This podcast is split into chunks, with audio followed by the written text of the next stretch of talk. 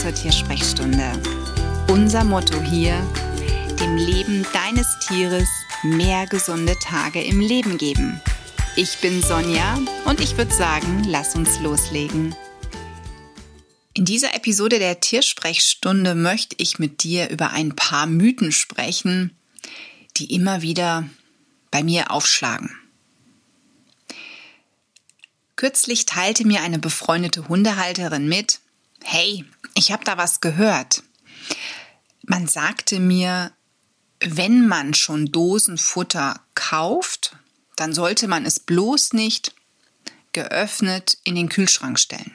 Also sprich, wenn ich morgens meine Katze oder meinen Hund fütter, etwas aus einer Dose herausnehme, dann soll ich bloß nicht diese Dose in den Kühlschrank stellen mit dem Futter für die nächste Mahlzeit. Und ich habe dann, ich, ja, ich konnte, ich konnte mir das nicht nehmen lassen. Also du merkst schon, ich bin jetzt schon wieder so ein bisschen am Schmunzeln und am Lachen, aber ich habe dann ihr gesagt, ähm, das geht mit, der, mit dem Kühlschrank, aber bloß nicht in die Nähe der Butter. Niemals in die Nähe der Butter eine Dose stellen. Das sollte man auf keinen Fall tun. Das ist äh, die Schwingungen, die da einfach von der Dose auf die Butter und umgekehrt sind, sind hochdramatisch. Das, äh, das geht gar nicht gut, sollte man unterlassen. Und ich bin an dem Punkt dort sehr ernst geblieben. Sie hat aber schnell verstanden, dass ich wirklich Witze mache. Also ich habe dann danach noch eine Sprachnachricht ihr geschickt und habe gesagt, also ich mich erstaunt es immer wieder, wie viel Nonsens wirklich von A nach B kommuniziert wird. Manchmal habe ich so das Gefühl, das ist stilles Postprinzip, dass es fängt irgendwo an und dann kommt nur die Hälfte am Ende an und am, am Ende heißt es eben, die Dose darf nicht in den Kühlschrank.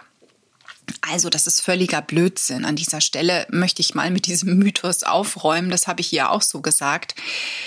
Natürlich ist es in Anführungszeichen nicht so megamäßig, wenn da Futter tagelang im Kühlschrank in einer Dose rumgammelt, weil dadurch, dass die Dose nun geöffnet ist, oxidiert es und das kann tatsächlich dazu führen, dass sich der Geschmack des Inhalts leicht verändert und manche Tiere, insbesondere Katzen, dann darauf mäkelig reagieren. Deswegen habe auch ich früher, und ich fand das auch deutlich hygienischer, immer umgefüllt. Das heißt, ich hatte große Gläser äh, im Haus, habe dann also das Katzenfutter in ein großes Glas gefüllt, habe das richtig zuschrauben können und dann in den Kühlschrank gepackt.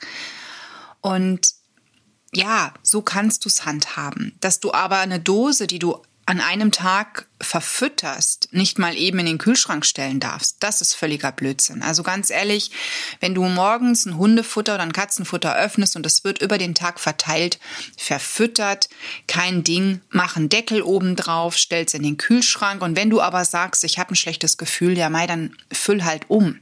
Das kannst du machen. Aber wie gesagt, ansonsten geht da alles gut. Ähm, da streitet sich nicht die Dose mit der Butter. Und ähm, ansonsten gibt's da auch keine Probleme. Aber ach ja, ich weiß nicht, es gibt so viele Erzählungen, die da wirklich kursieren. Und auch eine der, der tollsten ist, um Gottes Willen, Kaninchen, Meerschweinchen dürfen kein nasses Futter fressen.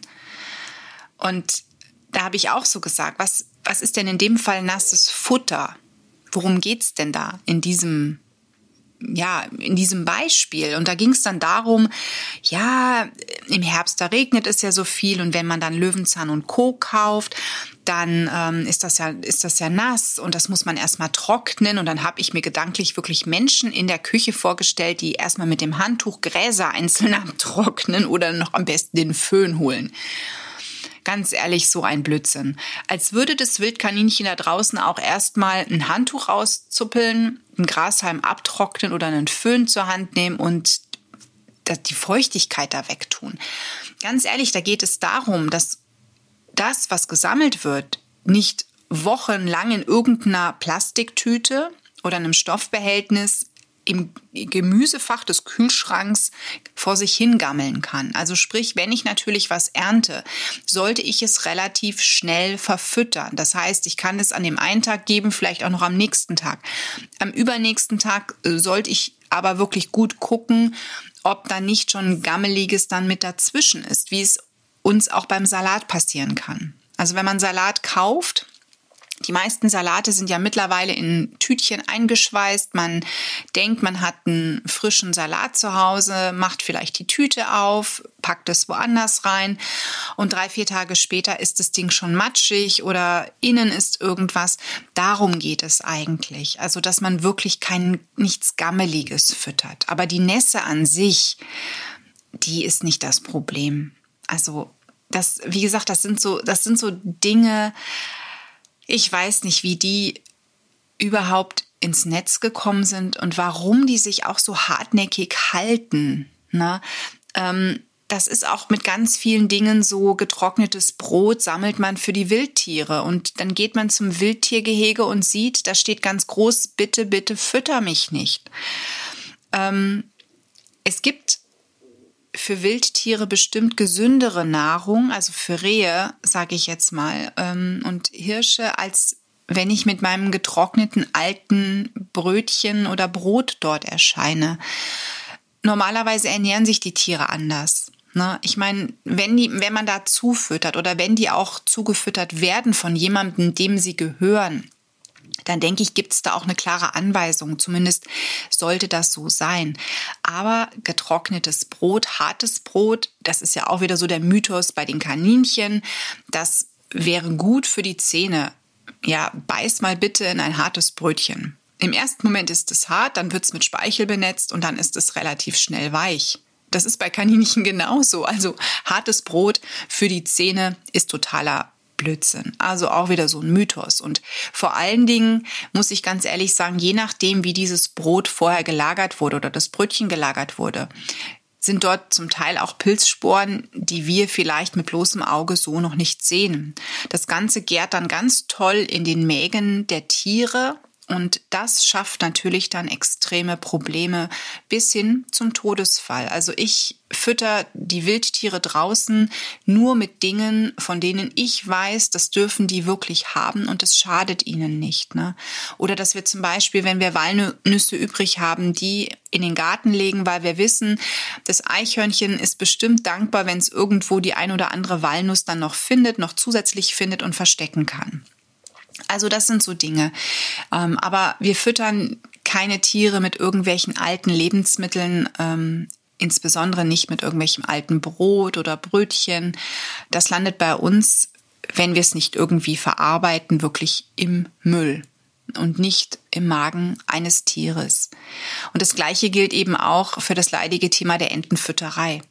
Ne, also ich freue mich schon nicht wirklich wieder auf diese ganzen Schlagzeilen, die wir dieses Jahr wieder haben, weil wieder Menschen, Enten und Schwäne mit Brot füttern und weil das eben leider einfach überhaupt nichts ist und weil es jedes Jahr wieder aufs neue beratungsresistente Menschen gibt, die zum Teil sogar sagen, das war doch schon immer so, das haben wir schon immer so gemacht. Ähm, da ist nie was passiert. Ja, stehe ich denn da auch wirklich ähm, 24-7 bei dem Tier und kann es beobachten und beobachtet es, dass da wirklich nie was passiert ist? Ich weiß es nicht. Fakt ist aber einfach, ähm, wir sind alle nie zu alt, um dazu zu lernen und uns zu verändern. Und wenn wir wirklich sagen, wir möchten was für die Tiere tun, dann sollten wir das doch vernünftig tun. Also das ist so meine Devise. Man sollte auch nicht wirklich alles glauben, was da steht.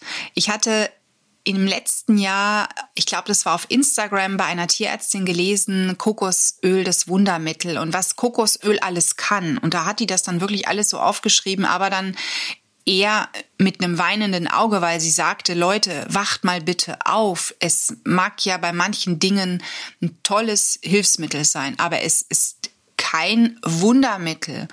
Und dann hat die da Beispiele gebracht und habe ich geschrieben. Also ich bin gerade dankbar. Genau die Patienten habe ich Gott sei Dank nicht in meiner Praxis, äh, weil ich habe davon noch nie was gehört. Kokosöl ja, klar kennt man, nutzt man auch teilweise gerade in der Tierernährung ähm, bei Katzen. Michu hat es geliebt. Bei Hunden manchmal kommt es auch da zum Einsatz. Ich verwende es zum Beispiel in einer Anti-Zecken-Salbe beim Pipo im Fell. Da habe ich es zum Beispiel mit drin. Aber was die alles geschrieben hatte, das habe ich Gott sei Dank noch nie erlebt und noch nie hier in meiner Praxis gehabt. Ähm, da wusste ich nicht, ist das jetzt Comedy oder ist das ernst? Und das war bei ihr wirklich ernst. da muss ich auch sagen, Leute, springt bitte nicht auf jeden Zug. Das ist das gleiche wie mit dem äh, kolloidalen Silber, was so ein Mega-Hype hat. Oder es gab eine ganze Zeit lang, da waren irgendwelche Therapiemethoden genau das Mittel bei Krebs es hat jemand geschrieben, ein Tier hat Krebs und dann wurde bestimmt von 20 Leuten geschrieben, du musst das und das und das machen. Und da waren immer die gleichen Dinge drin gestanden. Und ja, solche Tiere landen dann beim Tierarzt oder auch bei, bei mir zum Beispiel in der Praxis und die Dinge haben nichts gebracht. Ne? Aber Hauptsache, man hat vorher viel Geld da reingesteckt, wertvolle Zeit verloren, als wenn man direkt mal vielleicht versucht hätte, einen Fachmann mit ins Boot zu nehmen. Das ist, das sind alles so Punkte, Sicherlich gibt es da draußen Tiere, die, die haben was bekommen, es hat ihnen gut getan und man möchte das auch teilen. Aber ich möchte da auch in diesem neuen Jahr daran appellieren, selber mal nachzudenken, selber sich mal die Frage zu stellen, okay, ist das wirklich eins zu eins die Story meines Tieres, die Geschichte meines Tieres? Ne? Da kann sehr viel Ähnlichkeit sein, aber trotzdem ist mein Tier ein individuelles Tier. Und dieses individuelle Tier müssen wir individuell anpacken. Und dazu gehört ganz viel mehr als nur mal eben schnell was zu googeln, ne? Dr. Google, und es dann für viel Geld zum Teil zu besorgen. Vielleicht holt man erstmal einen Fachmann ins Boot, spricht mit dem Tierarzt, holt sich eine tierärztliche Zweitmeinung ein, spricht vielleicht mit einem Tierheilpraktiker, der da auch erfahren ist auf diesem Gebiet, auf diesem Krankheitsgebiet. Und dann sieht man weiter. Und vielleicht ist der wirklich auch der Tierarzt von diesem Präparat begeistert. Dann kann man es ausprobieren. Ne, aber ich bin da jemand, ich bin da immer sehr vorsichtig mittlerweile von diesen ganzen Tipps, die da irgendwo stehen.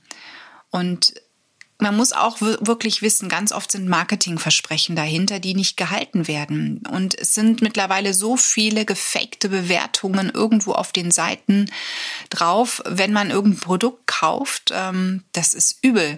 Ich habe im Fernsehen im letzten Jahr einen Bericht gesehen, der hat mich sprachlos gemacht. Denn da ging es eben um Produkte aus dem Menschenbereich und gefakte Bewertungen, gekaufte Bewertungen. Das heißt, man kann sich scheinbar da, und da bin ich wirklich, also muss ich sagen, da bin ich dumm.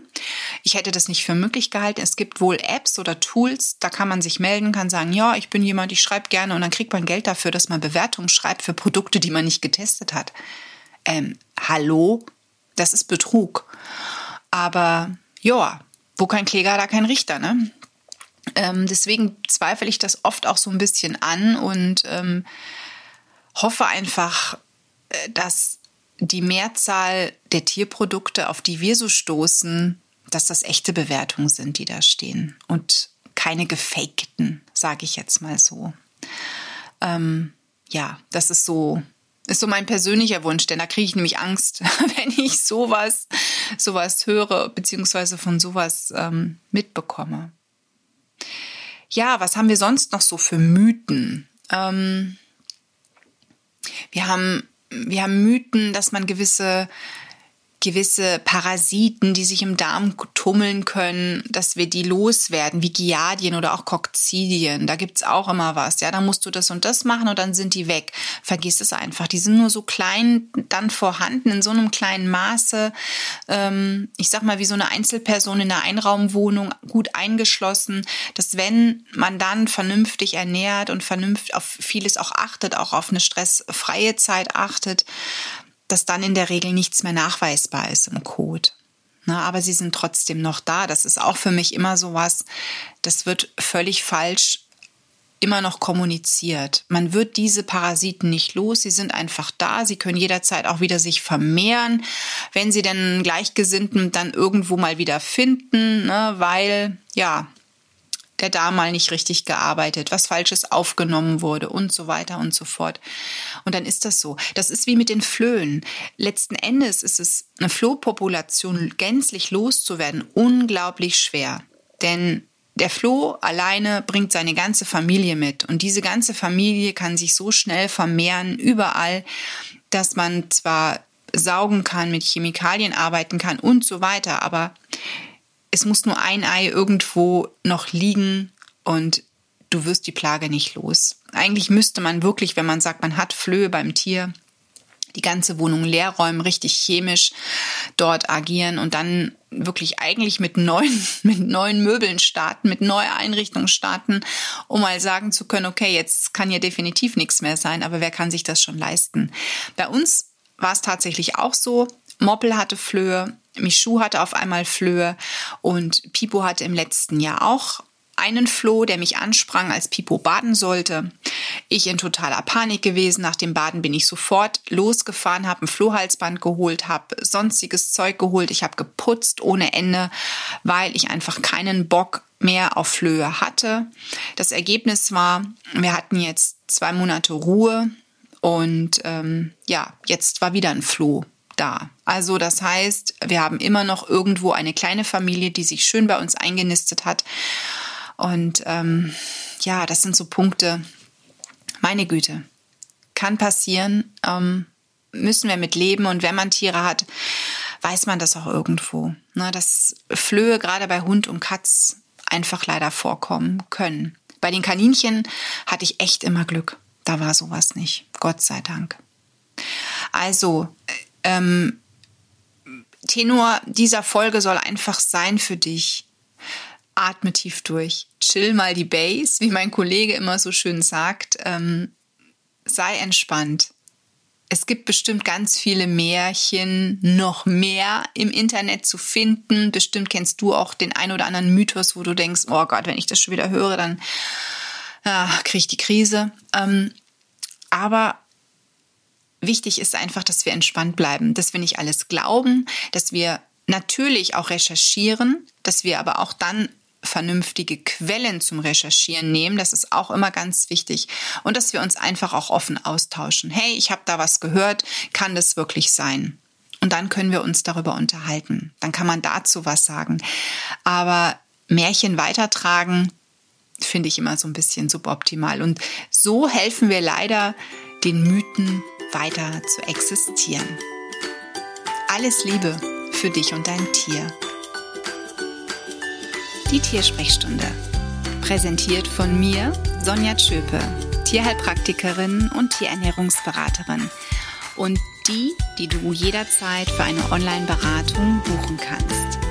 Klick mich auf www.animal-visite.de oder finde mich im Social Media.